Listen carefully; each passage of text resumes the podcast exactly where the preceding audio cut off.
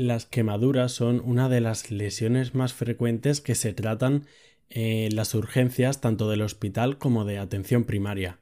Son un tipo de accidente muy común y se calcula que en España ocurren alrededor de 300 quemaduras por cada 100.000 habitantes que requieren atención médica.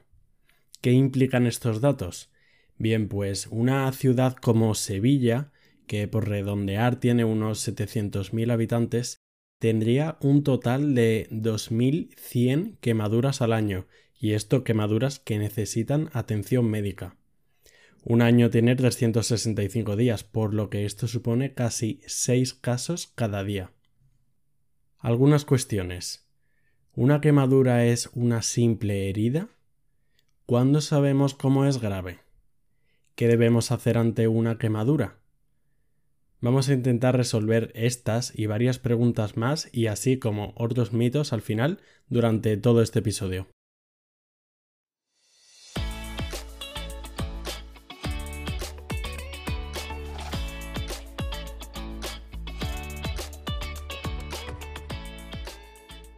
Hola a todos, yo soy Gonzalo Vaquero y esto es Entiende tu salud, un podcast en el que hablamos de medicina y de temas sanitarios de forma sencilla si me queréis contactar por lo que sea, me podéis encontrar en la web entiendetusalud.es, en las redes sociales arroba entiendetusalud y en el correo electrónico entiendetusalud arroba gmail.com.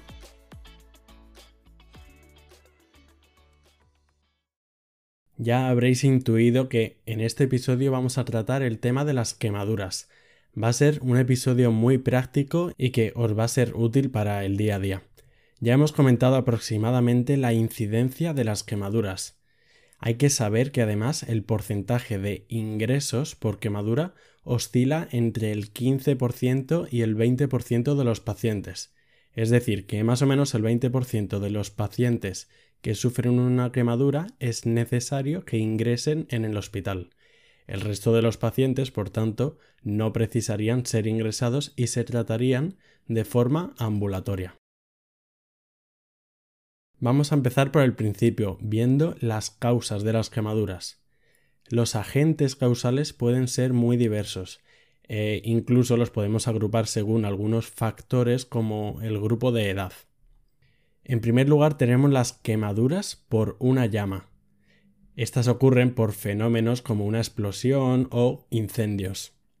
El aspecto de estas quemaduras es sucio y suele tener una profundidad considerable pero lo más importante muchas veces es que se suelen asociar a lesiones pulmonares, esto es por la inhalación de los humos y de distintas sustancias tóxicas. En segundo lugar encontramos las que se conocen como quemaduras por escaldadura. Estas son las que ocurren por líquidos calientes o hirviendo, como puede ser el agua o el aceite. Suelen ser más extensas que las anteriores pero menos profundas, y estas quemaduras son especialmente frecuentes en niños. En tercer lugar encontramos las quemaduras por contacto, que ya os podéis imaginar lo que es. Son debido al contacto de la piel con un sólido caliente, como la vitrocerámica, la plancha o un brasero. Están muy bien delimitadas y no suelen ser muy extensas, pero sí es cierto que pueden tener bastante profundidad. Las quemaduras también pueden ser causadas por otros agentes.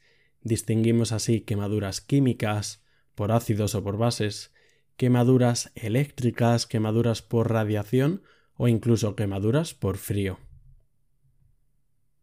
En nuestro entorno, las más frecuentes son las causadas por llama y por líquidos calientes pueden afectar realmente a pacientes de cualquier edad, pero es cierto que suelen ser más frecuentes en niños menores de 10 años, y de hecho sabemos que ocurren el 80% de ellas en su propio domicilio. ¿Cómo clasificamos a las quemaduras? La extensión y la profundidad de las quemaduras son parámetros muy importantes para determinar la gravedad del paciente y por tanto el tratamiento a seguir vamos a ver la clásica clasificación en grados que ya os sonará. Entendemos quemaduras de primero, segundo y tercer grado. Las quemaduras de primer grado son las más leves. ¿Por qué? Porque afectan a la parte más superficial de la piel, llamada epidermis. Estas son las que podemos ver tras una exposición prolongada al sol o por una exposición momentánea a líquidos o sólidos calientes. ¿Qué síntomas da las quemaduras de primer grado? Puede originar eritema, que quiere decir enrojecimiento, puede haber cierta descamación de la piel, pero el síntoma principal es el dolor. Estas quemaduras se curan solas, son autolimitadas, en unos 3 o 5 días y no dejan secuelas visibles. Por otro lado tenemos las quemaduras de segundo grado. Y asimismo distinguimos entre las de segundo grado superficial y profundas. Las de segundo grado superficial lo típico es que aparezcan unas ampollas que suelen ser rosadas y además suelen estar llenas de líquido, y al igual que las anteriores, que las quemaduras de primer grado, son dolorosas. También curan de forma espontánea pero tardan más tiempo, entre 2 a 3 semanas, pero estas sí que dejan algunas secuelas como cicatrices o algunos cambios de color. Las de segundo grado profundas, por otro lado, tienen otras diferencias. En estas, la piel adquiere un color rojo intenso o incluso blanco amarillento, y una diferencia con las anteriores es que estas duelen poco. ¿Por qué? Muy sencillo, es porque se han llegado a destruir ciertas terminaciones nerviosas. Las quemaduras profundas de segundo grado no curan solas y de hecho necesitan injertos y además dejan secuelas un poco más severas. Por último, tenemos las quemaduras de tercer grado, que se entienden cuando afectan a todo el espesor de la piel, por lo que típicamente estas quemaduras se ven blanquecinas o carbonizadas.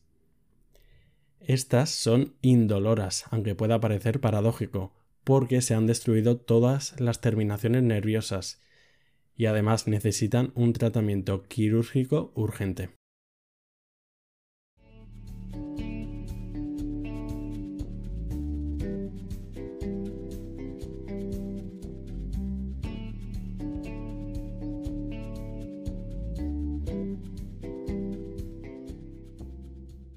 ¿Qué repercusiones tiene una quemadura? Respondiendo a la pregunta que decíamos en la introducción, una quemadura no es una simple herida, porque pone en marcha una serie de mecanismos y de procesos que pueden implicar a todo el organismo. Provoca que haya una disminución de proteínas en la sangre y por ende que se provoque un edema. Y esto provoca que se dé una disminución del volumen sanguíneo. Esto es muy importante porque puede comprometer a muchos órganos y dar lo que conocemos como fallo multiorgánico, y que ocurra un cuadro llamado shock del quemado. No solo esto, sino que una quemadura con cierta gravedad disminuye nuestro pH y por tanto puede dar lugar a una acidosis. Se alteran tanto los hidratos de carbono como las grasas y las proteínas que ya citábamos, en este aspecto es muy importante que ocurre una destrucción proteica. Y no solo en el momento de la quemadura, sino durante los 40-90 días posteriores a la quemadura. Ya os podéis imaginar que estas alteraciones en los macronutrientes y en el volumen sanguíneo conlleva una cantidad de consecuencias muy grande. Puede ocurrir un fracaso renal, infecciones que den lugar a una sepsis, alteraciones digestivas, respiratorias. De hecho, las complicaciones respiratorias y las infecciones son la principal causa de mortalidad de los pacientes quemados. Ya visto todo lo anterior, ¿cómo tratamos las quemaduras? El tratamiento depende evidentemente de la gravedad y para la gravedad es importante tanto la profundidad como la extensión. En primer lugar, de forma inicial debemos indudablemente alejar al paciente del fuego, del humo o de la fuente que sea. Podemos irrigar agua sobre la zona quemada y es muy importante asegurar la permeabilidad de la vía aérea. Puede ser necesario un soporte vital avanzado con RCP, evitar un shock hipovolémico, pero bueno, esto sería para quemaduras graves. Ya después de este tratamiento más inicial, se puede empezar con un tratamiento local. Se recomienda limpiar la zona con agua y con jabón antiséptico y después aclararlo, idealmente con suero fisiológico. También se usan apósitos para disminuir el dolor y también para aumentar la regeneración de la piel, pero los apósitos hay que cambiarlos cada 3 o 4 días.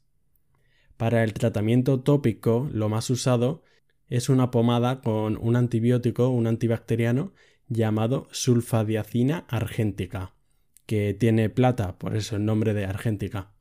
Es una pomada usada una vez la herida está limpia. Esta pomada y otras similares puede ser útil tenerlas en casa, siempre y cuando se usen bien y para las quemaduras leves. Si fuera más grave la quemadura puede ser necesario hacer un tratamiento quirúrgico, que consistiría en extirpar la zona quemada para después cerrar el defecto provocado. ¿Cómo lo cerramos? Con un injerto. El injerto suele ser del propio paciente, es decir, solemos cortar una zona de la piel de otra parte del paciente para ponérselo en la zona quemada. Los injertos pueden ser del propio paciente, pero incluso también podrían ser de, de un donante cadáver o de animal. Los que no son del propio paciente suelen ser una solución temporal, para que vaya sanando el tejido, y como a las dos semanas se quita. Vamos a ver distintos tipos de quemaduras. Las quemaduras eléctricas. Las quemaduras eléctricas pueden considerarse de todas casi la lesión térmica más devastadora y destructiva. Aunque parezcan pequeñas, y es que muchas veces macroscópicamente lo son, estas sí que pueden tener alteraciones hemodinámicas y metabólicas muy importantes. Afectan a tejidos profundos y además son la principal causa de amputación en la unidad de hospital de grandes quemados.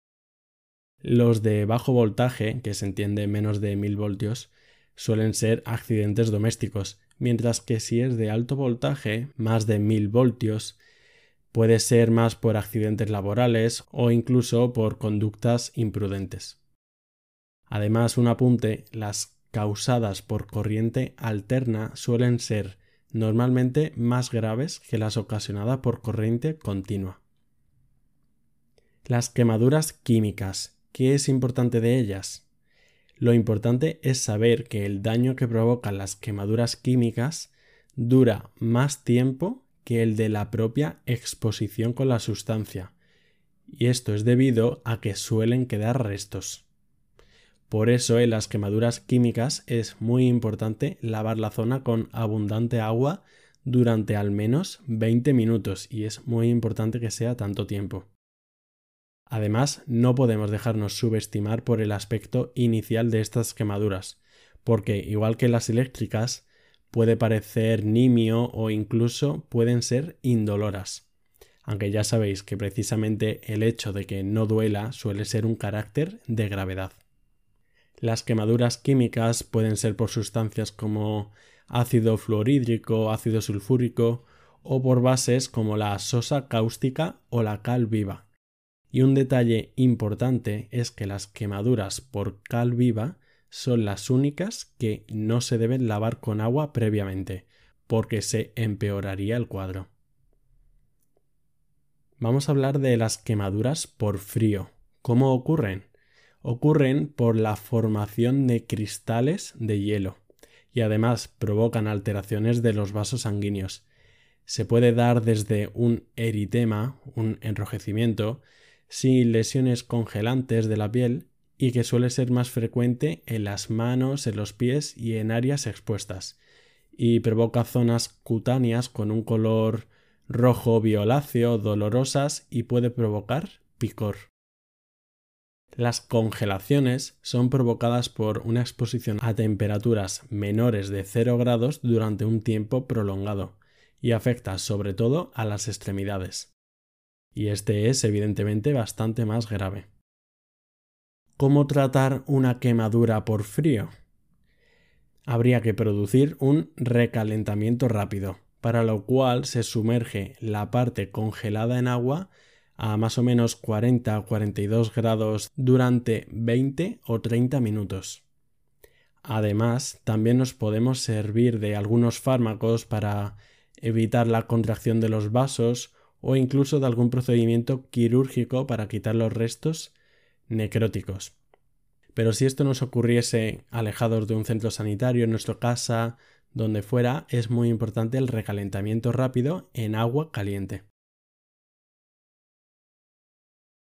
Vamos a terminar hablando de qué no hacer frente a una quemadura y de distintos mitos, porque en torno a esto hay muchísimos mitos. La desinformación y la difusión de bulos han provocado que recurramos a métodos que realmente creemos curativos, pero que finalmente muchos resultan contraproducentes y de hecho empeoran el estado inicial de la quemadura. La primera. Ante una quemadura no es recomendable ni se debe untar con mantequilla ni con aceite.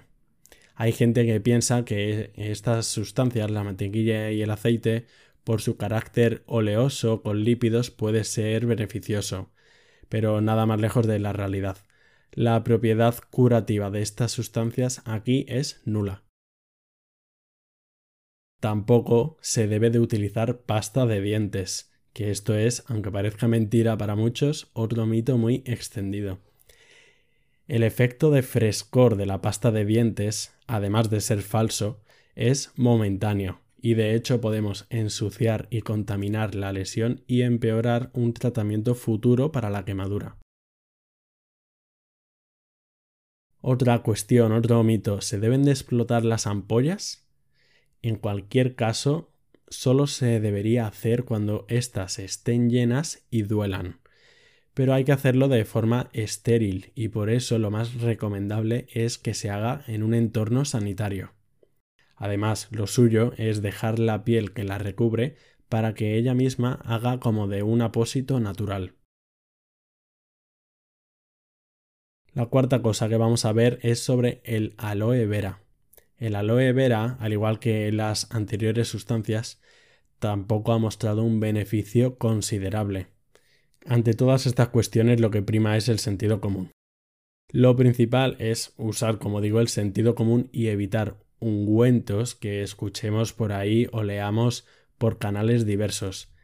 Para tratar quemaduras leves, lo que sí podemos hacer en casa es enfriarlo con agua el tiempo suficiente, agua mejor templada, no excesivamente fría, e incluso si tenemos podemos utilizar una pomada especializada para quemaduras, como la que comentamos anteriormente, la sulfadiacina argéntica, pero hay más, y consultar con algún sanitario si fuera necesario.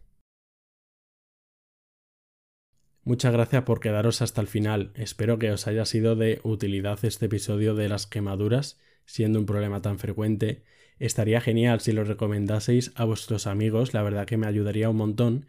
Y no olvidéis que podéis contactarme en la web entiendetusalud.es y en las redes sociales arroba entiende tu salud. Muchas gracias y nos vemos la semana que viene.